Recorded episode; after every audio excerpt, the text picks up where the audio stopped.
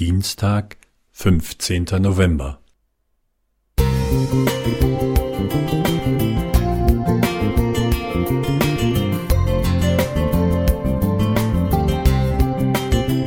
Ein kleiner Lichtblick für den Tag.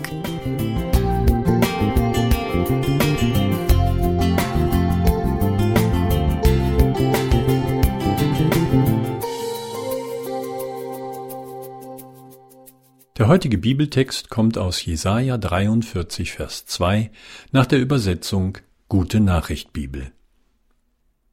Musst du durchs Feuer gehen, so bleibst du unversehrt, keine Flamme wird dir etwas anhaben können. Die Schüler wollten es nicht glauben. Hatte der Lehrer geschummelt? Er hatte zwei Joghurtbecher in einen heißen Backofen gesteckt. Nach einer guten Viertelstunde holte er sie heraus. Der eine war nur noch ein Plastikklumpen, der andere hingegen war völlig intakt. Wie war das möglich? Was die Schüler nicht wussten, der Lehrer hatte den nun immer noch intakten Becher randvoll mit Wasser gefüllt, bevor er beide in den Backofen steckte. Diese Anekdote erinnerte mich an einen Ofen ganz anderer Größenordnung, unweit von Babylon auf der Ebene Dura. In diesem Ofen sollten auf Befehl des Königs Nebukadnezar jene geworfen werden, die sich weigerten, eine über 30 Meter hohe goldene Statue des Königs anzubeten. Vielleicht wollte er sich ein Denkmal setzen, seine Herrlichkeit zur Schau stellen. Jedenfalls blieben drei junge Männer kerzengerade stehen, als die Beamten, Befehlshaber, Ratgeber, Richter und Magistraten beim Klang der Musikinstrumente auf die Knie fielen.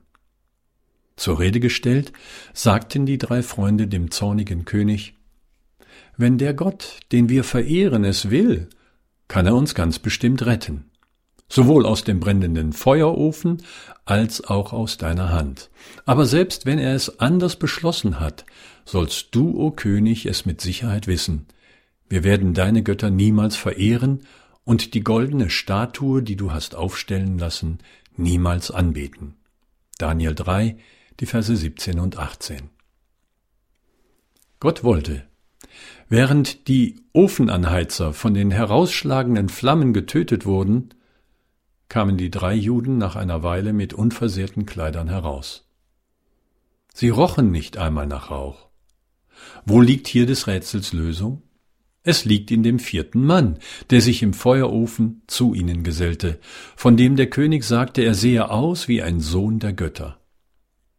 Dass Gott immer so eingreifen wird, dafür gibt es keine Garantie. Das gaben die drei Männer selbst zu. Aber der vierte Mann im Feuerofen, der Sohn Gottes persönlich, wird uns nie allein lassen. Selbst in der größten Prüfung auf Leben und Tod nicht. Und am Ende der Zeit, wenn sich alles in Flammen auflösen wird, wird er, wie das Wasser im Joghurtbecher, alle retten, die ihm vertrauen und sich von ihm haben erfüllen lassen, denn er ist das Wasser des Lebens.